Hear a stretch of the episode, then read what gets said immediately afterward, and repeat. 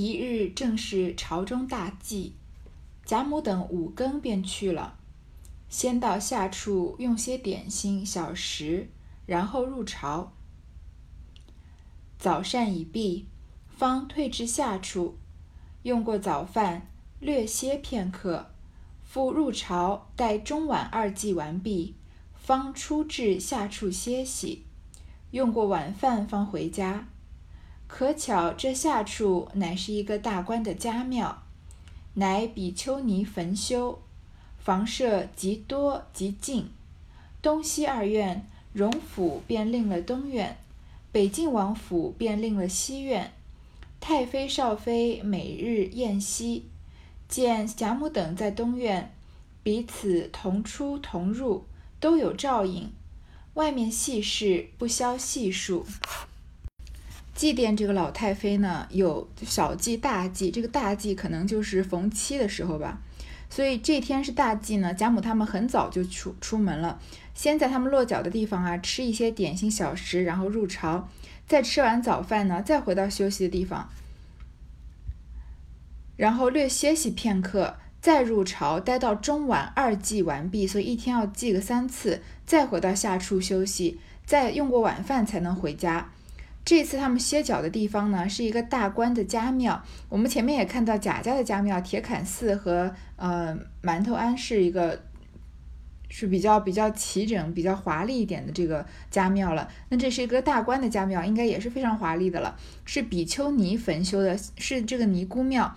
然后它的房舍呢很多很干净，分东西两院。荣府啊就租了住了东院，这个令就是租赁的意思，住在东院。北晋王府就另了西院，你可见贾家跟北晋王的关系有多好。所以并不仅仅是贾宝玉跟北晋王关系好，贾宝玉和北晋王的关系也要建立在荣国府和北晋王府的关系上。所以在这个朝野中的争斗啊，很明显看得出来，贾家和北晋王家是走得极近的，贾家绝对不是中立派。那么以后贾府的这个堕落，很有可能跟北晋王的失势或者站错了边啊是有关系的。你看贾家和呃北京王府熟到什么程度呢？一个住东院，一个住西院。这个太妃少妃每日宴席，见贾母在东院啊，都同出同入。太妃一定是北京王的母亲，因为北京王和皇帝是兄弟嘛，所以他们的母亲一定应一定就都是皇帝的妃子，有可能皇帝的母亲有可能是皇后了，对吧？那。北静王的母亲就是太妃，然后北静王自己的王妃呢，他们都跟贾母同出同入，还有照应。外面细事不消细数，这里就是说啊，贾母他们这些主人辈的在外面很忙，就忙于祭典的事情。现在再回来说贾府内部的事情。且说大观园中，因贾母、王夫人天天不在家内，又送灵去一月方回，各丫鬟婆子皆有闲空，多在园中游玩。更又将梨香院内服侍的众婆子一概撤回，并散在园内听使，更觉园内人多了多了几十个。因文官等一干人，或心高心性高傲，或以势凌下，或拣衣挑食，或口角锋芒，大概不安分守礼者多。因此众婆子无不含怨，只是口中不敢与他们纷争。如今散了学，大家称了怨，也有丢开手的，也有心地狭窄、犹怀旧怨的，应将众人皆分在各房名下，不敢来私亲。回来说大观园里面啊，因为贾母、王夫人这些主要的主人天天都不在家，又送灵要出去一个月才回来，所以这些丫鬟婆子啊都比较有空。这个有空，一方面呢也是偷懒，一方面呢是你伺候的主人不在，你确实这个事情就闲下来了嘛。平常的事务多，现在就比较没那么多事情，他们就常常都在园中游玩，在大观园里面游玩。然后呢，因为又将梨香院里面服侍的婆子一概撤回，在园内听使。梨香院整个的戏子都被卖走了，所以那些呃在梨香院里面伺候的，比如说主人要听戏的时候啊，要呃要来伺候好，或者呃要把这个梨香院弄得比较整洁，这样的婆子啊，因为梨香院散了，所以这些婆子也撤回了，把他们也散在大观园里面听使唤，一下子之间就觉得园子里面好像多了几十个人，开始大观园啊，开始从一个呃清净的乐土，从这些年轻的女孩子们和贾宝玉一起吟诗作对啊，吃螃蟹、赏雪景的这样的一个地方，突然变得好像多了几十个人，然后多了很多婆子、很多丫鬟，突然之间有一种乱乱哄哄的景象显现了。然后呢，因为文官他们这些人啊，这些呃遣散出来的戏子呢，有些人是心性高傲，有些啊以势凌下。有些人心高气傲的，有些人仗着自己的权势或者伺候的主人，就有时候就对下人比较不好。有些人呢简衣挑食，有些口角锋芒。简衣挑食就是他们吃的穿的都比较讲究，因为是戏子嘛，所以很有可能对穿穿的衣服特别讲究。因为上台你穿的都是最漂亮的戏服，对吗？所以。嗯，他们即使被遣散出来做了丫鬟啊，那些习惯很都很难改掉，会挑一拣十的。而且戏子是很会辩论的，因为他们引用起来啊都是戏里戏里面的唱词。那戏里面的唱词，我们前面看到一些《西厢记》啊，呃，还有这个，嗯。《牡丹亭》啊，这样的戏剧，他们的唱词都是非常精致的，所以这些戏子长期在唱词里面熏染着呢，讲话可能也会特别犀利。前面讲玉涵跟他们聚会的时候，嗯，在这个酒桌上面作作诗作词的时候，他也是引用戏里面的唱词，对吗？那口角锋芒，可能很多人都吵不过他们。大概啊，不安分守礼者多，这些人都是不太安分的，因为他们说起来就是相当于是娱乐圈的嘛，那娱乐圈。呃，即使在在现在娱乐圈一样，很少有人会过过平平淡淡的日子，并不是说他们的，嗯，有些人可能是性格使然，但是很多时候他们的这个角色不允许他们过很平淡的日子的嘛，就是呃，从哪里走到哪里都在这个聚光灯底下，所以这些戏子也有差差不多那样子的性格，所以那些婆子啊，无不含怨。只是口中不敢与他们纷争。那些婆子们其实很看不惯这些年轻的戏子的。首首先，她们是年轻小姑娘，十岁出头，十几岁，对吧？漂漂亮亮的，然后穿的呢花枝招展的，然后性格呢又有一些作，然后可能还心高气傲，有时候讲话还堵得你回不了嘴。所以你看，平常这些婆子就已经很很恨他们，很含怨了，这是心里面积压的这个愤怒。所以。在这个仆人的这争执爆发的焦点啊，主要一开始的导火索就是这些婆子和这些年轻的小姑娘之间的争执了。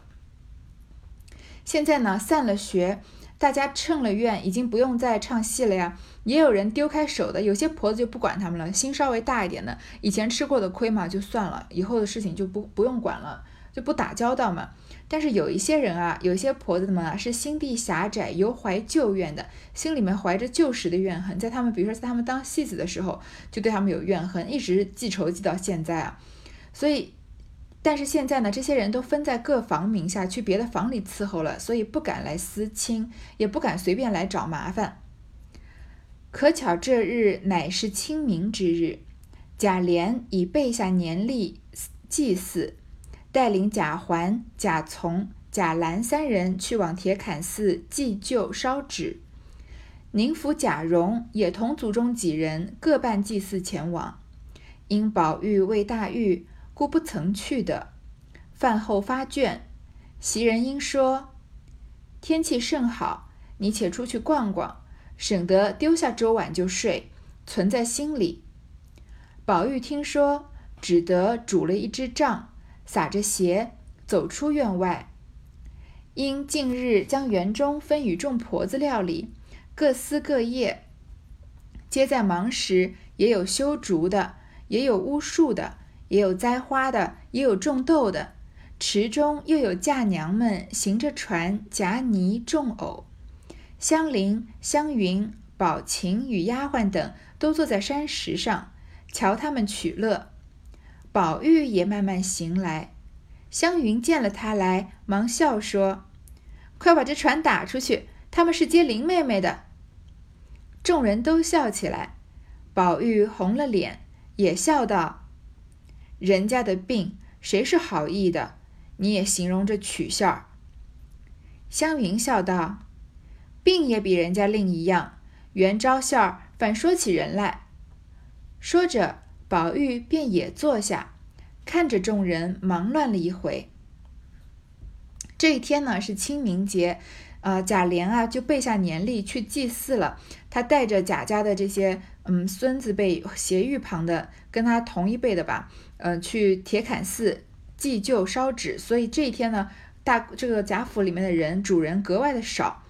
连宁府的这个贾蓉啊，也和族中几个人去祭祀，但是因为宝玉还记得吗？他前面因为紫娟对他逗他说的话，所以生了一场大病，发了一场疯，所以他病还没有好，所以不曾去的就没去。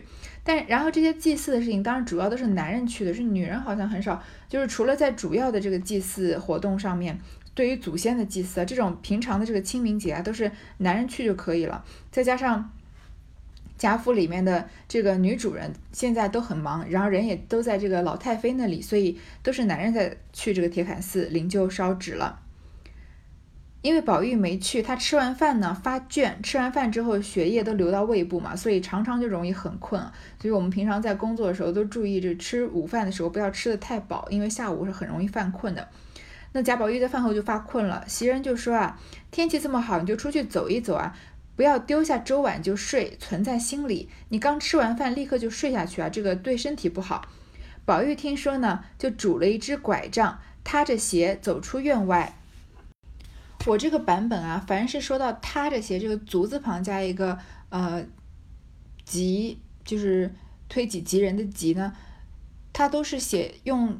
一个格，左边是一个皮革的革，右边右边右边用一个吉，所以这个字就要读撒。那撒着写其实不太呃，不太意思不太对啊，应该是足字旁加一个吉才比较对。但是足字旁加一个吉，这个地方应该就读它踏着鞋了。踏着鞋就是脚踩在这个鞋后跟，把这个普通的鞋当拖鞋穿。所以我们以后面。前面一般我前面都读着读成撒着鞋，这里就纠正一下，以后读到这个字呢都读踏着鞋了。那贾宝玉拄着拐杖啊，踏着鞋走出院外，是不是有点像个小老头似的，还蛮可爱的？因为他病刚好嘛，那年纪轻轻才十几岁，还拄着个拐杖。然后这几天呢，因为园子里面都给众婆子料理，前面探春她不是呃开创革新的这个管理方法，然后让这些婆子进行承包制嘛，所以大家都很忙。然后，因为现在是春天的时候嘛，有的人在修竹子啊，有些人在修树啊，也有人在栽花，还有种豆子的。然后池中呢，又有这些嫁娘，就是划着船的人，他们划着船啊，在泥中间种藕。然后三个女孩呢，香菱、香云和宝琴，还有他们的丫鬟，就坐在山石上看着他们取乐。贾宝玉呢，看到他们呢，就向他们走过去。湘云看到他来啊，就赶快笑着说啊，赶快把这个船打出去，他们是接林妹妹的。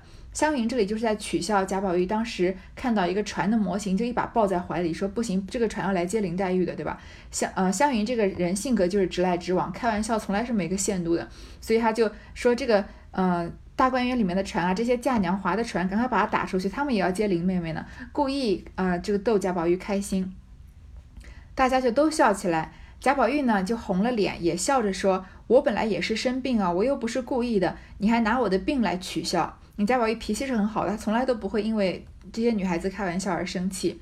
湘云就笑着说啊，你跟人家的病都不一样，本来啊就那么好笑，别人笑了你还不让人说。然后呢，宝玉就也挨着他们坐下来，看着大家这些嗯管理大观园的人在忙碌着。湘云说：“这里有风，石头上又冷，坐坐去吧。”宝玉便也正要去瞧黛玉。便起身拄拐辞了他们，从沁芳桥一带堤上走来。只见柳垂金线，桃吐丹霞，山石之后一株大杏树，花已全落，叶稠阴翠，上面已结了豆子大小的许多小杏。宝玉因想到，能病了几天，竟把杏花辜负了，不觉到绿叶成荫，子满枝了。因此仰望杏子不舍，又想起邢岫烟已择了夫婿一事，虽说是男女大事，不可不行，但未免又少了一个好女儿。不过两年，便也要绿叶成荫，子满枝了。再过几日，这杏树子落枝空；再几年，岫烟未免乌发如银，红颜似槁了，因此不免伤心。只管对信流泪叹息。湘云跟宝玉说呢，这里有风，因为还是春寒料峭嘛，石头上又冷，又没东西垫着，你坐坐就走吧。这时候宝玉正好也想去看林黛玉，就拄着拐啊辞别了他们，从沁芳桥上走过来。这一段呢写的景色啊，四字的成语很多，或者是四字的短语吧很多，但是嗯仔细读起来就感觉。非常的美，柳垂金线，桃吐丹霞。柳树啊垂下来，好像金线一样的这个丝绦，然后桃桃花呢都吐出这个红色的花蕊，桃吐丹霞，好像天边的晚霞一样。山石之后啊，有一株大杏树，杏花都已经全部落了，叶稠阴翠，叶子还密密麻麻的，上面都结了很多豆子大小的小杏花了。宝玉想啊，我自己病了几天，竟把杏花辜负了。我生病了这几天啊，既然把没有看到杏花的这个盛开，然后在宝玉的眼里呢，就是把杏花给辜负了。不觉啊，到绿叶成荫子满枝了。绿叶成荫子满枝，就是绿叶繁茂啊，果实累累，已经到了快收获的季节了。这句呢是引用杜牧的一首诗，叫做《探花》。那这首诗呢，其实是哀婉哀叹这个自己心爱的女子啊，嗯，结婚生子了。他全诗呢。嗯，是四是这样的，一共四句啊。自是寻春去教迟，不须惆怅怨芳时。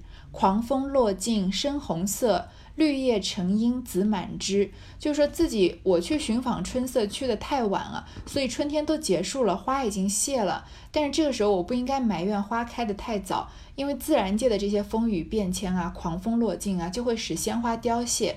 春天已经过去了，绿叶繁茂啊，果实累累，就到了快要收获的季节了。这里，呃，杜牧是暗示自己喜欢的女孩子，就是像这个春天的花，春天结束以后的花一样，已经花已经凋零，已经结婚生子，女孩子的妙龄已经过去了。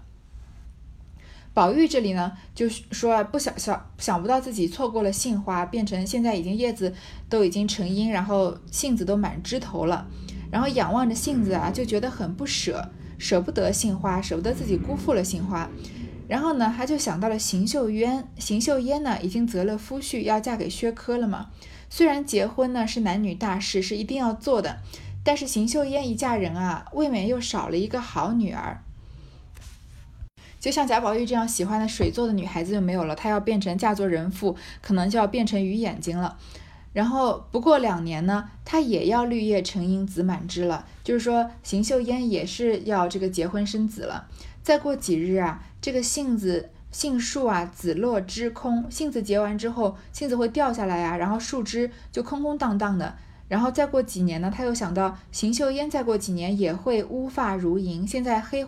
这黑漆漆的头发也就会变白了，红颜似槁，她美丽的容颜也会凋落凋零了，会变老去，所以也很伤心，就对着杏子啊流泪叹息。你看贾宝玉这个人是不是想？脑洞特别大，想法特别深远，但是我们理解了贾宝玉，也就能理解贾宝玉为什么会有这样的想法，为什么会对着杏花叹息，会甚至会伤心起来。前面就常常说贾宝玉这个人是喜聚不喜散的，他恨不得人人常常都能聚在一起，永远都不要散了才好。但是天下没有不散的筵席嘛，这个世界上所有的美好终究会消失的，呃。所有的团聚终究是会有散场的一天，所以贾宝玉一旦想到这个会散场的一天啊，他虽然不愿意去面对，但是他每每想到呢，心里都非常的难过，然后就忍不住会哭起来。我觉得我们在这个青少年的时候，可能常常也会有这样的多愁善感，有些时候在我们嗯在长辈看来是有一些矫情，但是。在那个年纪的人才能互相理解，所以现在的现在我们到了这个年纪再去看这个十几岁的呃青少年，还有小女孩、年轻的女孩子们啊，常常会觉得他们矫情的，其实是我们自己已经过了那个年轻的最呃最多愁善感的时节，已经开始呃没有办法理解这个年轻的生命在对于这个嗯春去秋来啊这样的这些感叹了。正悲叹时。忽有一个雀儿飞来，落于枝上乱啼。宝玉又发了呆性，心下想到：这雀儿必定是杏花正开时，他曾来过。今见无花空有叶，故也乱啼。这声韵必必是啼哭之声。可恨公也常不在眼前，不能问他。但不知明年再发时。这个雀儿可还记得飞到这里来与杏花一会了？正在贾宝玉悲叹这个杏花和邢岫烟的青春的时候呢，突然有一个鸟，这个麻雀飞过来，落在枝上啊，吱吱喳喳的乱叫。贾宝玉又发了呆性了，他心他思维又开始发散了，他心里就想啊，这个麻雀一定是在杏花开的正旺的时候，它曾经是来过的。现在它再飞过来呢，看到花已经凋零了，只有叶子，所以它也这个叽叽喳喳的乱叫。它的这个乱叫啊，一定是在啼哭，是为这个已经凋零的花啊流眼泪。可恨公冶长不在眼前。公冶长是春秋时期孔子的弟子，他相传他通鸟语，会跟鸟说话，所以他说贾宝玉说可恨公冶长不在眼前，不能问他，就不能问他鸟这个鸟麻雀是不是为了杏花在哭啊？但是不知道明年花再发的时候，这个麻雀可还记得曾经到这里来，再来到这里来跟这个杏花再相会了呢？我觉得我们大多数人在青春期的时候都跟贾宝玉一样，这个心心特别特别的柔软，所以因为很柔软的心才能体会到这个自然界里面一些很细微、很微小的变化，然后因为这些微小的变化牵动一些情绪，然后陷入很深的情绪里面，比如说。我们会感觉到，呃，天渐渐转冷，这个冷风擦到擦过皮肤上面的感觉，或者是下雨天以后，这个呃泥土流出流露出来的一些味道，或者在夏天盛夏炎炎的时候，有知了在树边叫的时候，那种燥热，有一种黏糊糊的感觉，那些感觉常常在青春期的时候会被无限的放大。然后我觉得那那就是因为我们我们我们的年轻的时候，这个心情心地非常柔软的原因。然后时间慢慢变久啊，然后。我们离开了青春期，在生活中间的责任越来越多，也许受受到生活中的打击越来越多，需要呃面对的、承担的、需要变坚强的这个时候越来越多，所以心就慢慢的变得有一些比。当年当时要坚硬很多，然后越来越坚硬呢，常常就会忽略自然界界中非常这些微小的变化，再也不像这个青春期的时候对这周围周边的环境这么敏感，会因为一一片落叶啊，一朵落花，就像贾宝玉这样伤心的流泪叹息起来，会因为一只鸟儿叫啊，就想鸟儿鸟儿，你是不是在叫花？这个花落青春过去，你是不是也在为他头为他啼哭？我们很少再有这样子的感觉，这样的感想了。我觉得这可能就是成长必须要付出的一个代价吧。好，这段其实今天读的时间不长，但是下面一段呢要嗯触发一个新的剧情，所以如果读起来就是没办法停了，所以我在这里就先停一下，嗯，接下来的剧情就下一回再读。